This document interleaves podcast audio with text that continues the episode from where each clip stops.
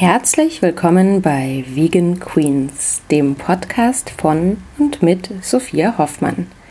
Als erstes möchte ich mich einfach mal bei euch bedanken. Ich bin immer wieder überwältigt von den Hörerinnenzahlen, die ich so habe mit dem Podcast, von dem Feedback, das mir wirklich zeigt, dass es vielen Leuten was bedeutet, dass ich immer wieder coole Frauen treffe und mit denen, wie ich auch selber finde, sehr inspirierende Gespräche führe. Ich bin echt immer so selber beim Nachhören der Folgen und denke so, ach, die sind alle so toll. Genau, vielen Dank für eure Treue. Das freut mich wirklich sehr. Wir haben jetzt gerade sozusagen die dritte Staffel zu Ende äh, gestellt. Warum wir das Ganze in Staffeln produzieren, ja, es ist einfach mit viel Arbeit verbunden und ich könnte natürlich auch so unregelmäßig Folgen ausstrahlen, aber dann wird es halt immer wieder Pausen geben. Ich finde es für mich, glaube ich, am einfachsten, Staffeln zu machen und dann auch zwischendurch ein Päuschen zu machen. Ich bin jetzt gerade sehr in der Buchproduktion eingespannt die nächsten Wochen für mein neues Kochbuch. Und ähm, danach wird es auf jeden Fall weitergehen. Wie vielleicht den ganz Aufmerksamen von euch aufgefallen ist, gab es auch letzte Woche keine Folge. Da war ich nämlich auf einer Pressereise in Skandinavien, ähm, über die ich äh, in Kürze auch noch eine ausführliche Reisereportage schreiben werde für das Anderswo-Magazin. Wer meinen Kanälen folgt, hat das vielleicht auch schon mal mitbekommen. Da geht es um nachhaltiges Reisen. Und ähm, es ging eben auch darum, sich so ein bisschen Gastromodelle nachhaltige anzuschauen in äh, Kopenhagen und in Malmö. Und ich habe in Kopenhagen die wunderbare Trine Hahnemann getroffen. Das ist eine Köchin und Gastrounternehmerin. Die ist jetzt nicht explizit vegan, aber ähm, arbeitet sehr nachhaltig, arbeitet mit lokalen Produzenten. Und was mir an der besonders gut gefällt, dass sie einfach eine sehr starke feministische Einstellung hat, eine sehr soziale Einstellung und ich viel auch mit ihr so über ihre Arbeitsphilosophie gesprochen habe. Und äh, Trine ist, glaube ich, so Mitte 50 und die ist für mich echt so ein totales Role Model. Und ich hoffe, ihr habt genauso viel Spaß und äh, Inspiration aus dieser Folge wie ich. Will mich an dieser Stelle auch nochmal ganz lieb bei Serien bedanken, die auch den Blog hat, serientogo.de. Gerne mal vorbeischauen. Serien hat mir in der aktuellen Staffel geholfen und hat äh, die Folgen geschnitten und produziert und hat mich sehr unterstützt in dieser Arbeit. Und ähm, ja, vielen Dank, Serin. Viel Spaß bei der heutigen Folge und bald geht's weiter.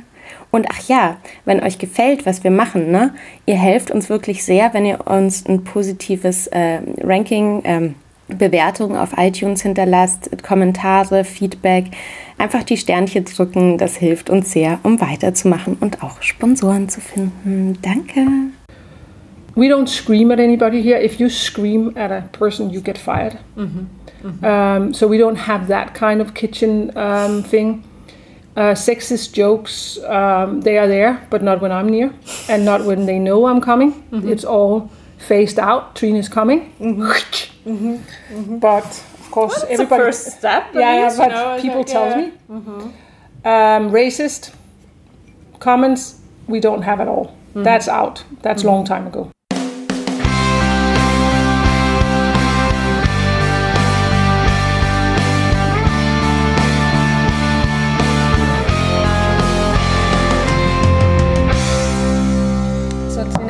Really say, I was reading your interview in the German newspaper Süddeutsche Zeitung, and um, I just want to start there with a compliment because you're really such a role model for me. It's just uh, amazing how you. What I what I love about this is that you um, you're political, you're vocal about what you're doing, you speak out about things, and I think that's still too rare in, Okay. in this industry and Yeah. in general as a public person, as a person who's known for, for her work. And um, is that something that is uh, that is in your nature? Have you always done that, or did you sometimes doubt? I was brought up on what you today would probably call the extreme left wing environment. Yeah, So my parents yeah. were, I lived in a commune as a child, and my parents were very political active all through my life. So I'm, you know, in the 60s and the 70s, I was brought up with all these, you could say, classic left wing issues female rights, refugees, better division of, uh, of uh, less, le- you can say, more equal Yeah. you know, and, and social responsibility. Um, so in that sense, it is part of my DNA. Yeah. Um, so it's just never a question to. No, I you know I'm probably more more center left than my parents were. Well, I, not probably I am because mm, mm. a lot of things has happened since the 70s and the in the early 80s and and and and things look different now. But you can think if we talk about the environment, the left wing movement really did believe at that time that they would be that that we would fix it. Mm-hmm. Very naively, mm-hmm. they mm-hmm. thought. The way mm. I'm brought up is that when you are grown up, it will all look good. We will, you know, we are on this journey, you know, all the marches against nuclear mm. power plants mm. and all of that, you know, start there, but also the whole cleaning up the waters, uh, stopping using pesticides, buying organic food, and and I often tease my parents about how wrong they were, and uh, they are, of course, I they feel both very defeated. Mm-hmm. And my mm-hmm. mom, I think my mom has a borderline depression about the world right now. Mm-hmm. She thinks that. She mm. feels that all her str- all all her life has been mm-hmm. close to. I mean, what was it all for now? So the result. The result through. it did not and i try to especially with the women's rights of mm-hmm. course we are not there yet i mean if if if they hadn't had that i mean that's their mo if you look at that generation that is their most successful agenda Absolutely. absolutely i mean and it's and i think people forget it that my mom couldn't get married without um, and she couldn't get a bank account without and she couldn't get a flat without being married Yeah. she couldn't move away from home as 18 year old and get her own flat and her own lease. And I don't think people re- people forget that that is 50 years ago. Yes, exactly. I mean, there's so many examples for that. Yeah. You know, like that. You know, rape within marriage was Yeah. only um, getting a criminal like in the late 90s Yeah, in Germany yeah. and stuff like that. And we all tend to forget these things. Yeah. Um, and I also talking about feminism. I also think you know like all these uh, as they are called the waves. You know, it comes in waves, and you know Yeah. it's like uh, if you um, fight for the environment or for feminism, it just you know it, there's you know maybe it's the nature of it that there's a backlash and then there's another you know protest, and Yeah. it's um, it's probably a very natural thing maybe. Um, but still, things are changing, and also with envi- environmental cases, uh, causes, I think uh, right now, I mean, because we have to. We just talked about the weather when I arrived, and it's quite obvious that this is not the the normal weather that it should be in Middle Europe around this time.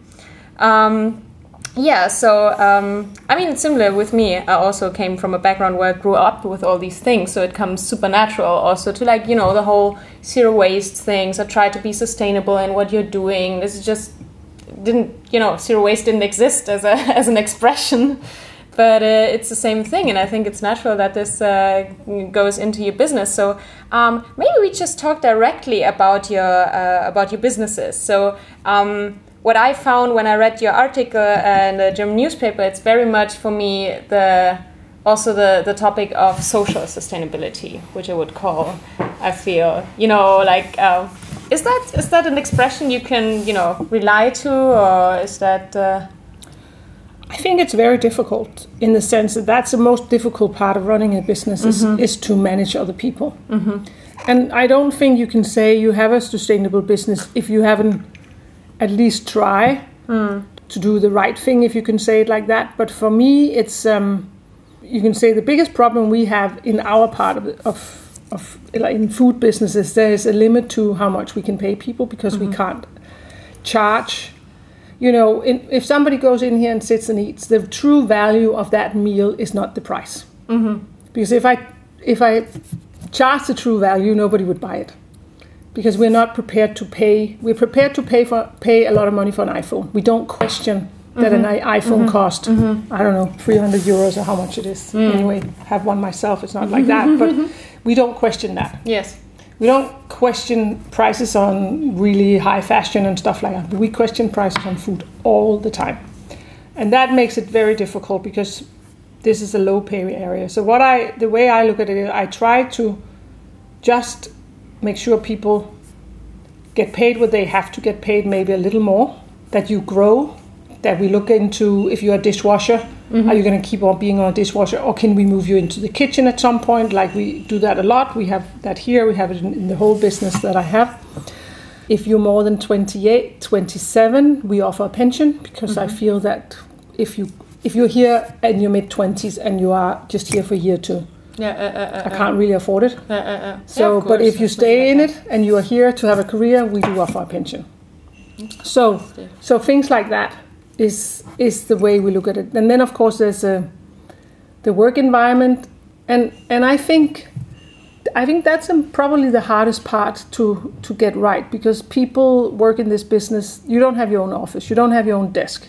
You are in a kitchen area of other colleagues you have to stay next to seven hours a day. You spend more time in the same room with your colleagues than you do with either your partner or husband or whatever you have. Or so all these issues goes into it as well.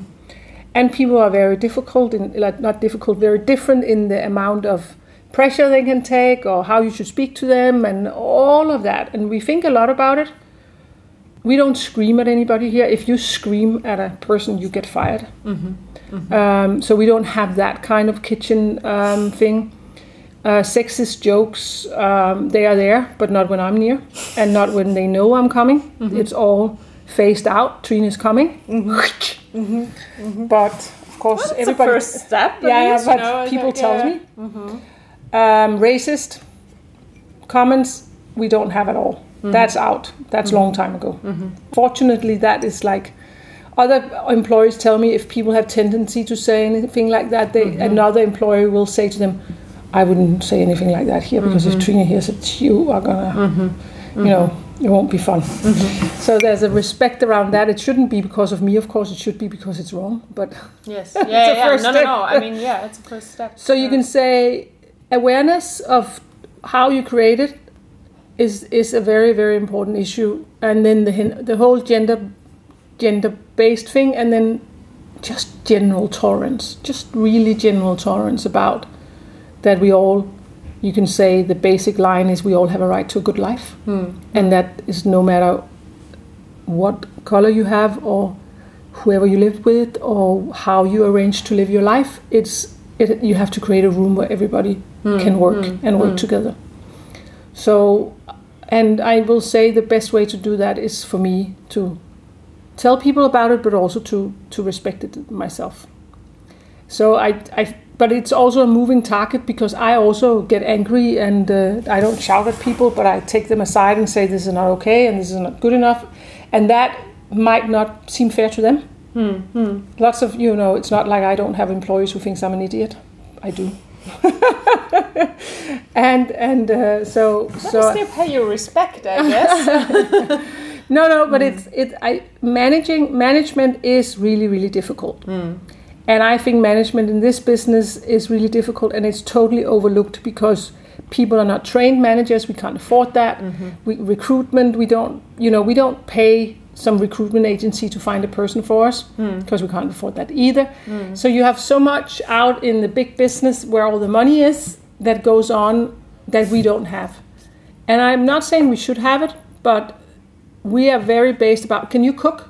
Mm. Oh, you're a really good cook. Do you want to be a head chef? But nobody asked, can you lead other people? Skills, yeah. Uh, uh, uh. mhm. and that's a really really a mistake in the business and people are also and, and also in my company because it's the only way actually really you hire people through the network of the people in the kitchen they hear there's something in open they recommend people and it goes like that um, and that therefore you also get you know like cliques Yeah, Does yeah, that make yeah, sense Of in- course, in yeah, yeah, Yeah. yeah. Clicking, yeah, yeah. So that's also an, an, an issue.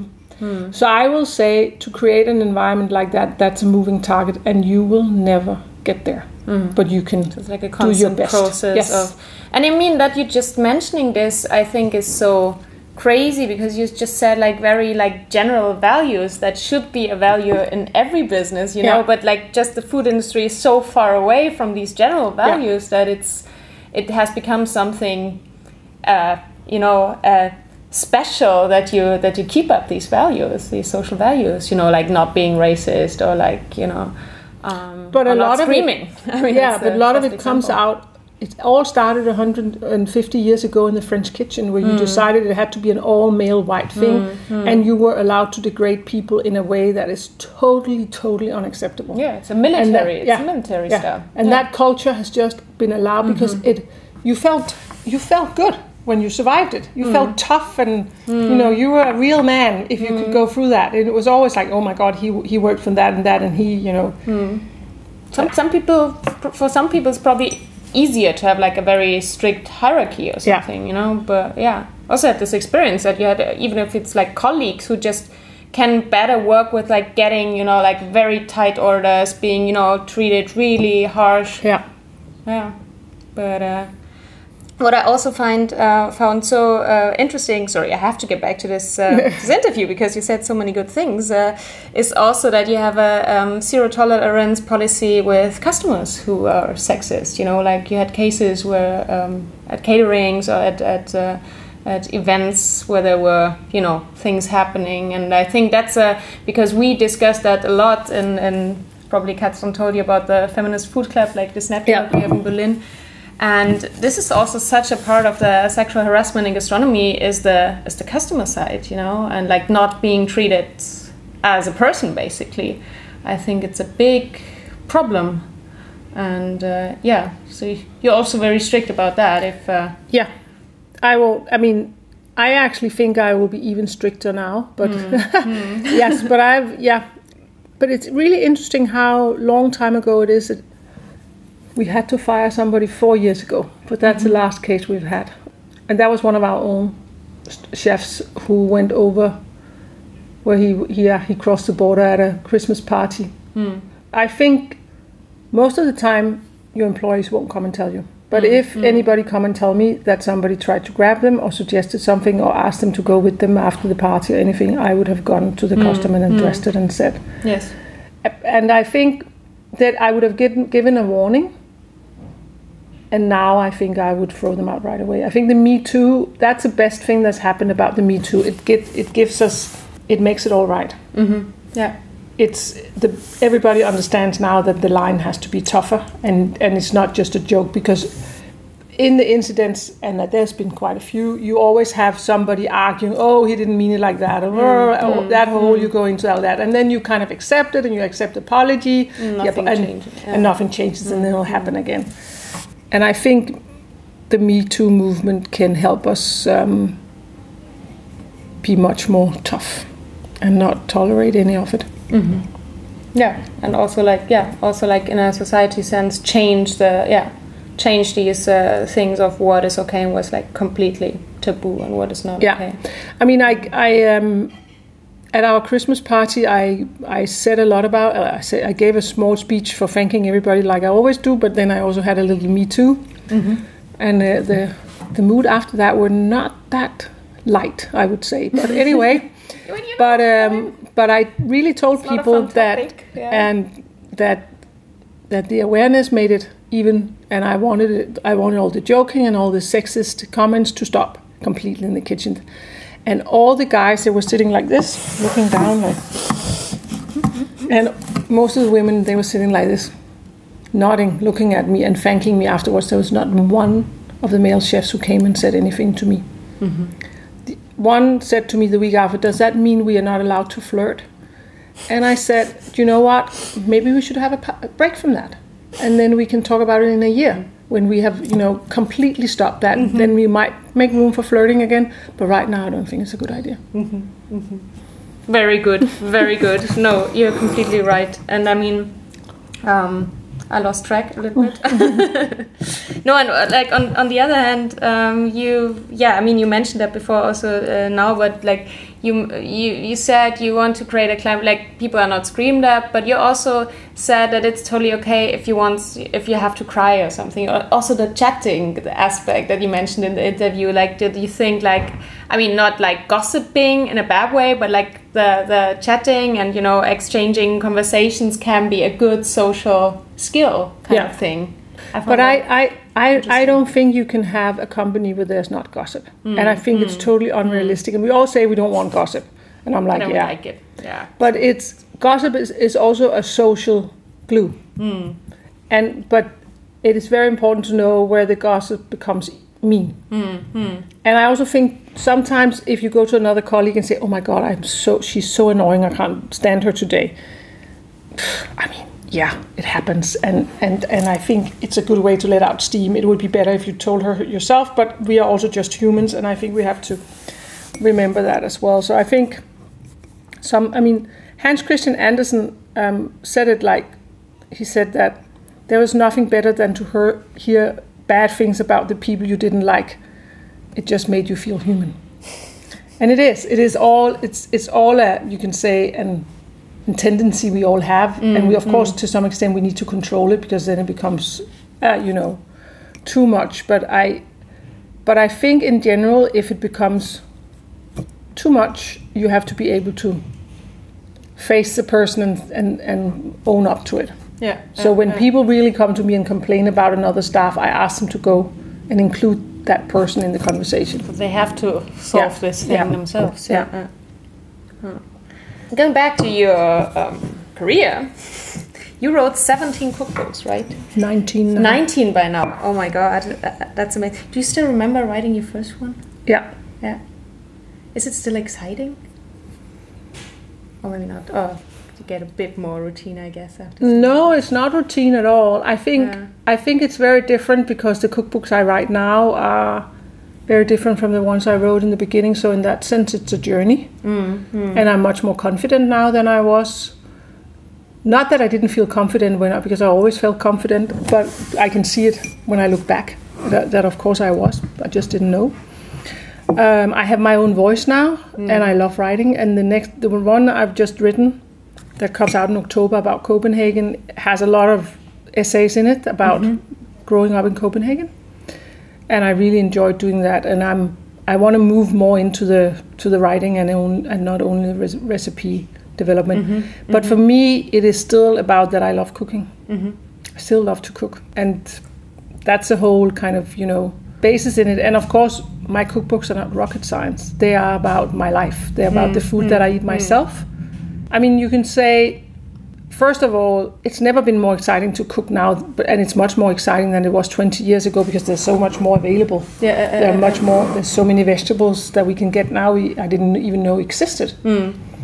And if you look at how things I would use 20 years ago, I would never ever eat today. Mm-hmm. And it's so you move on. In in a, in just think about bread. Even though I always thought I baked really good bread, the bread I bake today is much better.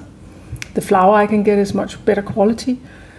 So in that sense, it, it that drives it. That's still really really exciting. But but what have really changed is that when I started out, I thought we could win the battle that people would cook at home. Mm-hmm. Mm-hmm.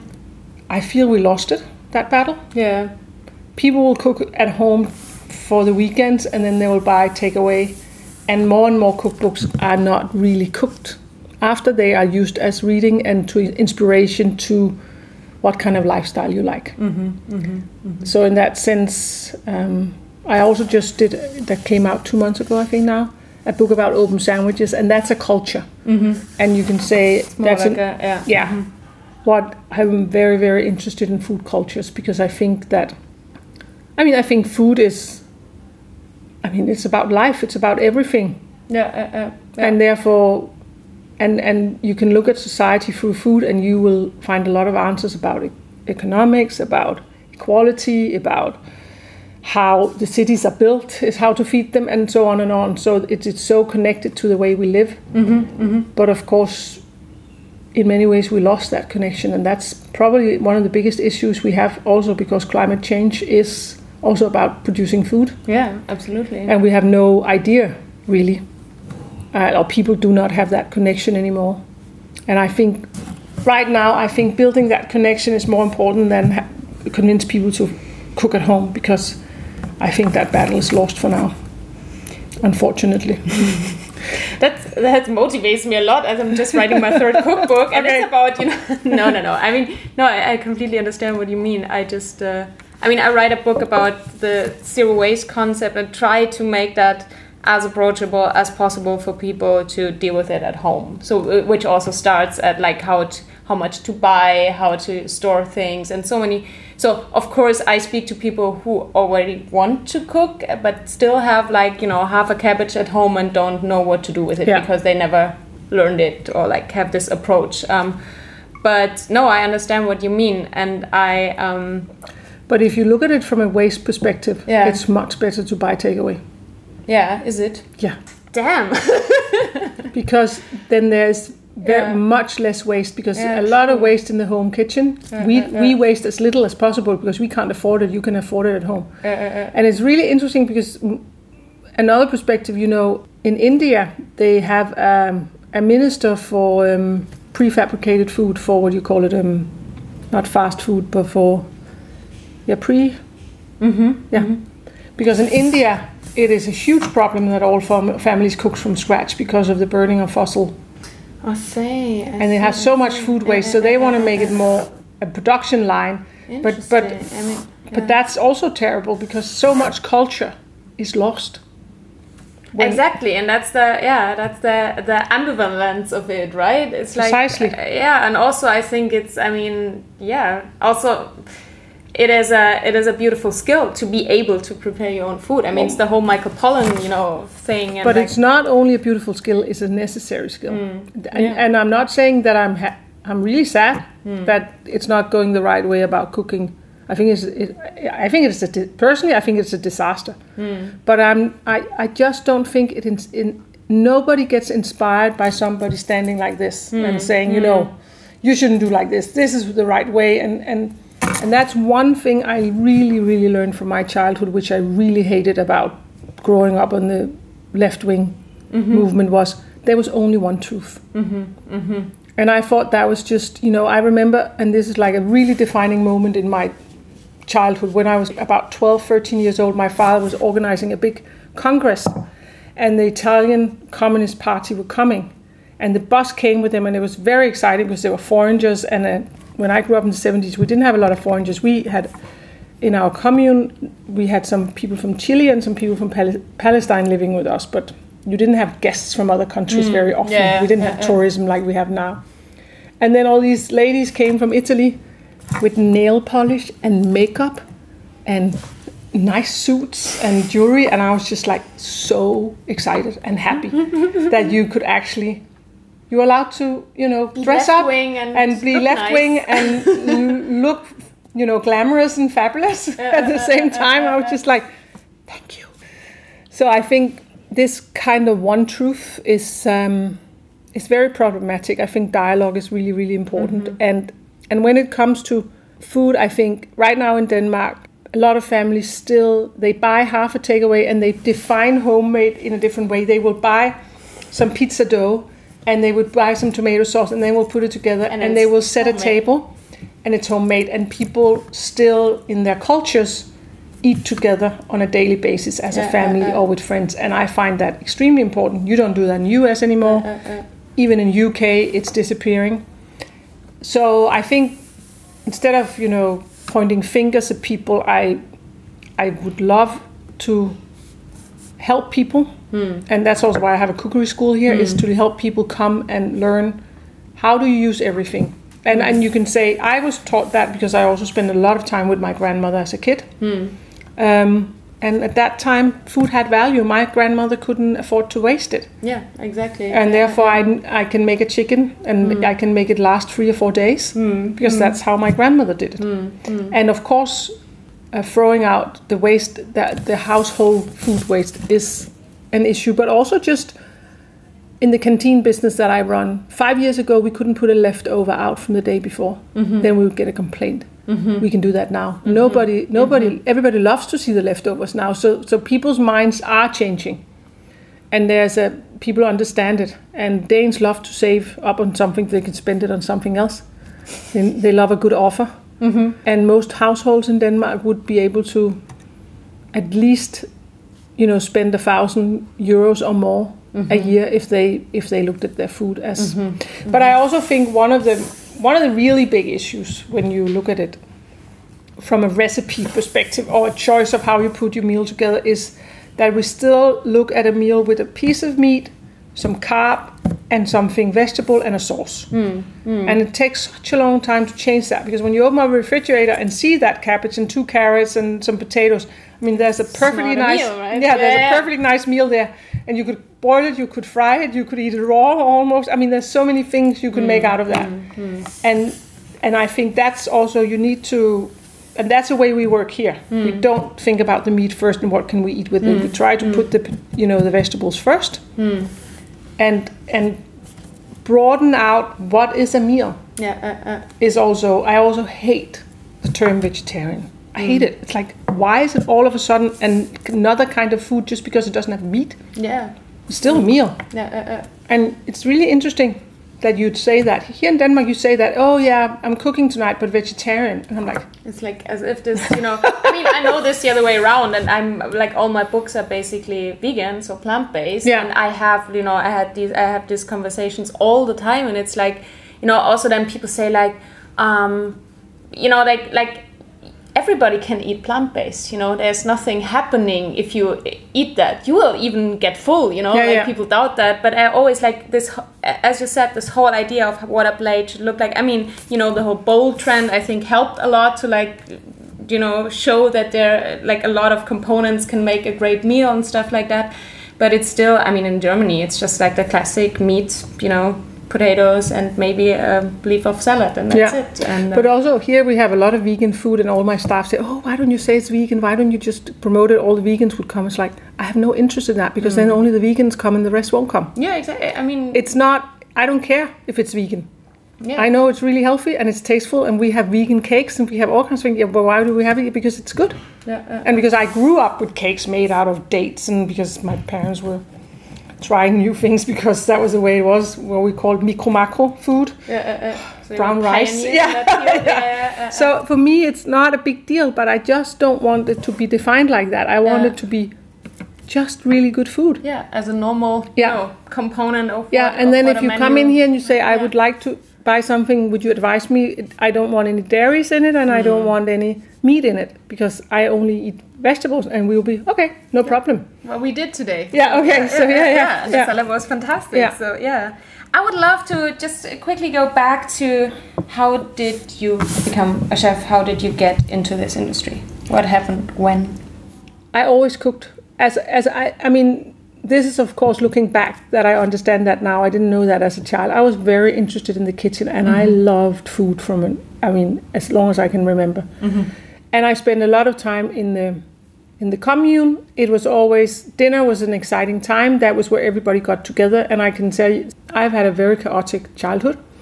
But one center point in my life was a meal every day because there would be grown-ups getting together, cooking a meal and sitting down. Mm-hmm. And of course, it was never the same plates or the same cutlery. It was all like a big hippie meal, always lots of brown rice. But I, I, I like everything apart from truffle oil. I think then I like I eat everything, and I also did as a child. And then I would spend, you know, every summer I would be with my grandparents three months in their summer house, and and that was that was the season. That was like my grandmother cooked everything herself. We would go and pick berries. She would make jam. We would bake bread. She baked a lot of cakes. And then you know you had the breakfast, and then you had a hot meal for lunch. All really classic Danish things, and then the rye bread in the evening. And and for me, I was always around. And then later on, I started cooking in high school, and um, and I was I, I studied I went to university, and I cooked as I was a part time cook while I was studying.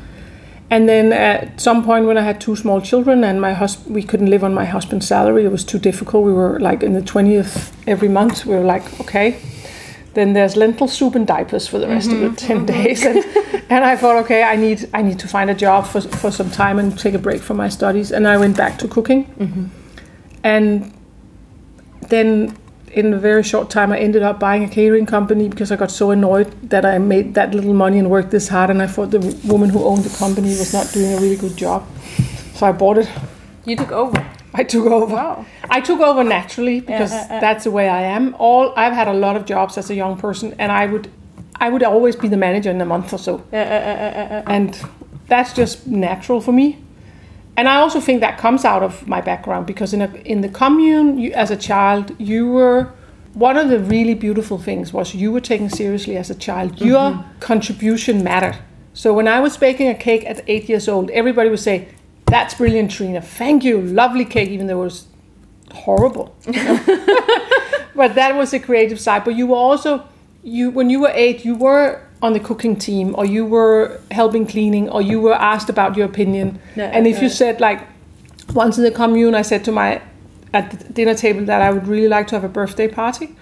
And then everybody was like, "Oh, hey, great! Trine needs a birthday party. Let's do it." And then we had like a really Pippi Longstocking birthday party. That was just a little. That was another story, but it was a bit too much because all the parents got really scared when they picked up their children. But, um, but, but you know, It was all natural. yeah. So when you grow up with that kind of respect, and also you can say naturally expectation that you will mm. take your part in in the yeah.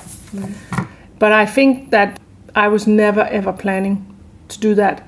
But what really made the game changing was there's a, one of my competitors, a guy, he made a canteen company after me, mm-hmm. and I I was so close to getting that deal because the managing director, the CEO, he really liked me and he had I was providing for his old company and he said I want you to come with me. Then his secretary called me up after the whole round and she said, "Trine, I'm really really sorry, but we need we are going with these other people." And it's because the CEO he has so many battles he has to, to, to, to take in this company because he's kind of cleaning it up and this is one of them he can't take because all the secretaries in the canteen committee they voted for this guy because that year he was like the year of the man in one of the biggest magazines in denmark. And i was just like what is that about? I got so angry. So i thought okay i need to be known. And then i hired a pr company and i that was only out of spite. It wasn't even a strategic or really uh, just a really like okay think that's how what and then, you know? yeah, yeah, and then it became a career all of a sudden because then I had a then I had a book deal and I got a column in a ladies magazine and then I started doing morning television and then it was just like and then two years after that or something I I was forced to end up my I was forced to resign from university mm-hmm. because I still mm-hmm. dreamt about going back mm-hmm. and finishing it. But um, did not happen. And now of course that's 17 years ago. It was in I think it was in 2003 mm-hmm. so it's not 70 15 years ago. And and of course you can say you need to that's one lesson in life that you don't know when you're young. Mm. I can see it in my own children. They still believe that you can get everything you want. And we, that's also what we teach them i think which is terrible i think because mm. you can't. Mm. But you have to follow the things that comes your way. And if if you're if you're good at that you can make something yeah, Yeah, you can make yeah. something out of that and i and then i've of course i've loved it it's not like i'm not regretting anything or anything but it was never like oh my god i want to be this and i want to be an entrepreneur and i want to Mm-hmm, i need to make some money i have two small children That's a, that's, a, that's a great story. It's a great story. Yeah. Yeah, um, yeah fantastic. I yeah, because I yeah, also my way into into cooking is so weird and crazy, and you know. But then also like as a child, I played restaurant and I Yeah. cooked all the time, and Yeah. I had this like was always this interest. But uh, and my first job during high school was a pizza baker, so it was always kind of there. But then I lost. It did something completely different, but it was it was always there waiting for me. I think in the Yeah. background, kind Yeah. of and like seven years ago or something it called again and i just dived into it so Yeah. it's um yeah um, i would like to ask because i, I always like to ask that uh, people also run a business or like a food business do you still cook yourself in the restaurant yeah yeah Uh, not that often. Of course, I make all my recipes myself. But tomorrow morning, I'm gonna go in here at seven and bake cakes for the for the cafe. Uh, then I have when I have pop-ups and things like that, I do that, and then I teach. But physically, I can't really do it anymore. That's my problem. I would love to do it. And my head chef, who was initially the main person in this project, he resigned two weeks before we opened up. oh wow And I was like really thinking, okay, then you have to do it yourself. But and I did. I've been in there running the, the, hmm, the hmm. evening as well. But two days, and my I mean, I can't even get out of bed. And that's hmm, you can say the main problem about this business. And the really unsustainable part of it. I love that what they do at Chez Panisse, Alice Waters, where you work, where the head chefs they work six months and they have six months off. Mm-hmm. And I don't know how they afford it, but I would love to do something like you had some more time off to. Um, mm-hmm. And and it is and it is a real problem when you turn 50 mm-hmm. And I don't know what to do about it. I already have. I mean, my hands, my my knees. It's, oh God. Too much lifting, too much hard work. But I love it. Yeah, uh, uh, uh, uh. And while I'm in there, I don't feel it. yeah, yeah. That's the problem, And, right? You know, I'm Uh, like, so I'm so excited about it. So, and but right now, uh, our pastry chef uh, is not here. We lost our pastry chef, so I'm in the. I have to bake. you need to bake some cakes. I love, Yeah, but I love baking, so that's fine. But I mean, I love cooking as well. And like in, I don't know, Amanda Cohen. Do you know her? I interviewed her for the podcast as Ah, okay. well. Yeah. Oh, okay, yeah, great. yeah, I met her. Uh, okay, but she's coming in. She's a friend, and she's coming in in August, and we're doing a pop up here together, and we Nice. will of course Is cook. she coming for MAD for the symposium? no, No. she is coming actually the day after for a conference called Freya, Yeah. Okay. uh, which is a female conference that Copenhagen Cooking is uh, hosting together with the minister, Ah. Nordic ministers of. Are you coming for MAD? I'm, I'm just coming for the second day because I'm busy the weekend before, but I just Okay. learned uh, last week that I I got a ticket for. I'm coming for Monday. Okay, on. Tuesday there's a, a female Yeah. conference in Copenhagen. Okay, that sounds very interesting. Yeah, but if should, uh, yeah, yeah, uh, uh, email me and I will forward you. No, so she's coming for that. She's speaking, beautiful. and then She's her and I are cooking together. In we've done it before in Canada. Mm-hmm.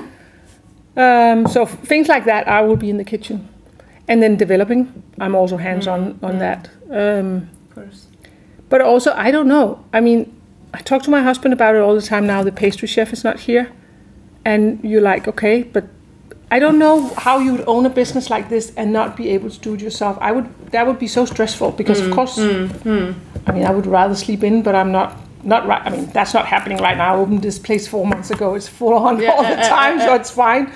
But you know, there is a certain, what you'd say, um, uh, reward in knowing you can do it.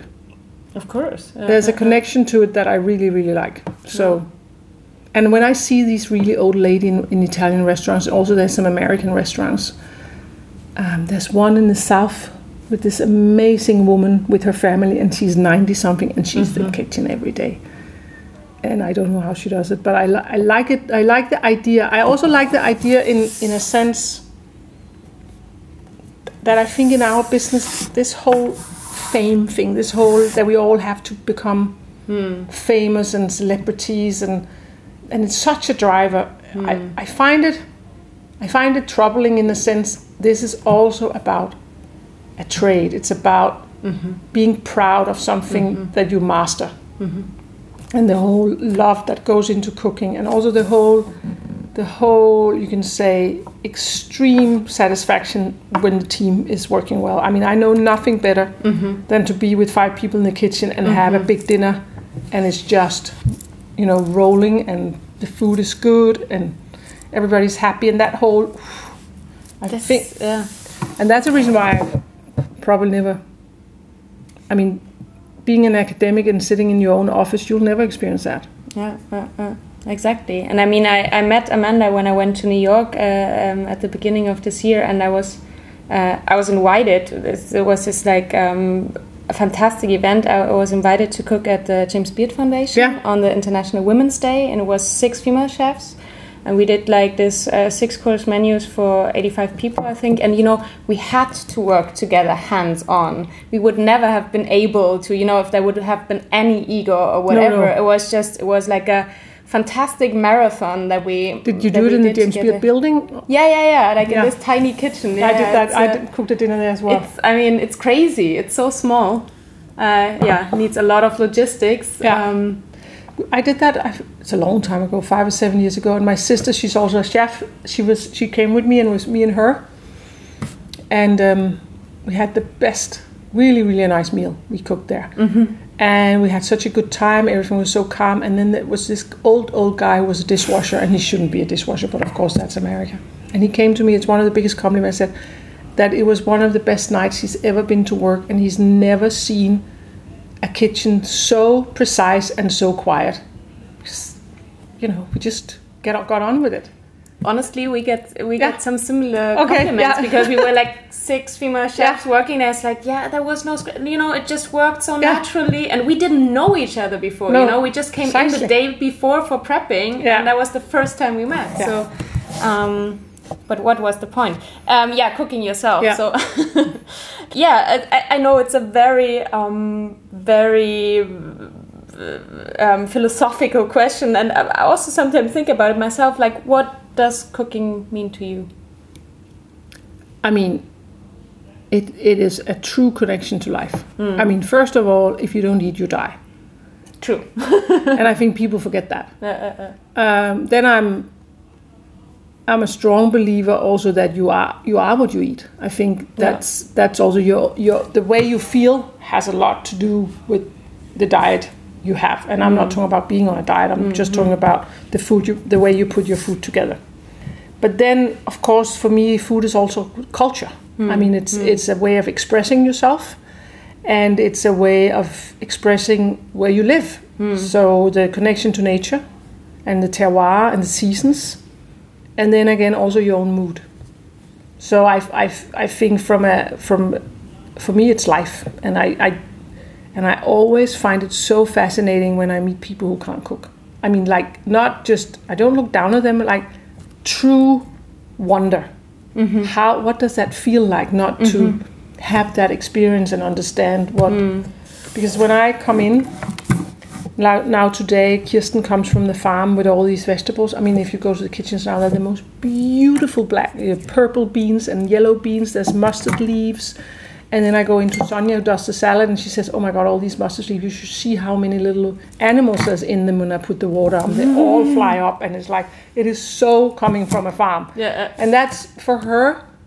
She says that's one of the benefits for this project is that she's she hasn't been connected to nature like that for a Mm-hmm. long time because we have been ordering from big companies too long, and it's so clean the Mm. Yes. food that comes in. Yeah, yeah, This food we get from the farm, Yeah. it's not clean at all. It's a Uh, good sign. yeah, but she also not used to it's that. really interesting because Sonia, who does the salads, who's a who's a the sous chef and in charge of that, she also said that it it actually stresses her down to call Kirsten because Kirsten always say and then yeah, and she's like, yeah, yeah, I have to go out and pick it and then it'll take an hour and then I'll be there in two hours. And then Sonia, she says, I, I kind of fall into myself through that conversation instead of sitting on the internet having to order and looking at all the prices. No, I uh, actually uh. talk to a person who's standing at a field Yeah, where the uh, food uh, is, uh, that's amazing. and it goes into the Uh, kitchen, uh, uh, and it's and that's actually for me, that's the whole point of this project, this shop here, is to get that con- and and you know be really good at telling people who comes here, which Mm-hmm. is you can say the next step of of what is going on here. Fantastic. I have just a few short questions that I always ask all my guests. what was your favorite food as a child? There was many. Um, I think probably meatballs with new potatoes and cabbage in a white sauce with nutmeg, Made by your grandma? made by my grandma. Mm. And the other really, really thing I loved was at night you were allowed. I, would allow, I was allowed this, to go into the water. Our beach house was at at the beach, so we were like 15 meters from the water. And around 5:30, 6 o'clock, I was like, I, I was allowed to go for my last swim. And then my grandmother would, my grandfather would be waiting at the end of the beach on a little bench, and he would have a plate with three pieces of rye bread, and there would always be either egg or potatoes, and then something else, probably meat, and then there would be one with raisins. And that was just that was the last one I ate, like a dessert. It was just the mm-hmm. perfect mm-hmm. thing. Mm-hmm. So that would be my two childhood. Yeah. Nice. Do you have something like a favorite food today or just like lots of different foods? I think it's so different, to, difficult to have a favorite, but because it's so seasonal. But right now, I I go if I can. Now I'm so busy, but actually I did it yesterday because I was going from one meeting to another meeting. Then I just bicycled through my somewhere where I know they have really fresh berries and bought strawberries and raspberries and cherries, and then I just eat, you know, all of it. Yeah, uh, yeah. And that's it. So I think I really love to eat what's in season and then eat it a lot, like asparagus. And Yes. then we're not going to have asparagus now for a year. Yeah, uh, nice. Um, is there something that is always in your fridge or in your kitchen at home? There's lots of things, yeah. Always butter and capers, a few fermented things, things, a few pickled. Like I would always have pickled beets and pickled cucumbers, and uh, probably also a sweet and sour cucumber salad. Mm-hmm. And then I always have yogurt mm-hmm. because when I cook a lot, like if I've have a had a shift here, I don't eat. Mm. But then mm. I go home and I sit by myself and watch the news, and then I eat yogurt with muesli. Yeah. Yeah. I mean, it's a whole, you know, other topic like chefs and eating, Yeah. eating habits and that. But uh, yeah, that's a good, that's a good come home. Yeah, and Dish. uh, and a bit of fruit on top if I have some, but I don't always, especially right now. Not right now. But when when I was a full time chef in the kitchen, I would bring home food uh, from the kitchen, or I would go home and cook for my children and my husband. I mean, we shared the cooking, but when I cooked, and I would often sit and eat yogurt Mm-hmm. with them, mm-hmm. Mm-hmm. them having dinner because I, I just did, I just couldn't eat. I think for me, it's not about the actual food; it's about cleansing your palate. It's like you've been tasting all day, mm. and you can't just really get around to having more flavors coming your way. You just need to. Yeah, uh, yeah, and that's the tricky Yeah. part because if you're if you're doing like a long shift, you you're not really getting hungry because you're No. tasting something all the time. But then, like in the evening or in the night, you get hungry, and that's like, Yeah, uh, and it's not only the hunger; it's also your your senses are full. yeah, uh, yes. Like you Yeah, can't. I thought if you go to see yeah. an art show, if I go to an art show and there's three different exhibitions, I hate to see all three of them because the, Mm-hmm. Exactly. the last two ones I won't really enjoy because I'm full from the first one, Yeah. and it's the same yeah, with with eating. true. So one silly question: What fruit would you be if you would be a fruit? A gooseberry Gooseberry. Why? because it's strong, prickly, and sweet and sour. So it's very realistic. Nice. Do you have something like a mantra or like a I don't know, like something you like a motto? Yeah. I believe that all people on this planet have a right to a decent meal a day. Very good. I think there's nothing more to say to that. Thank you so much for the conversation. Thank you. for taking the time. You're welcome. Thank you for coming.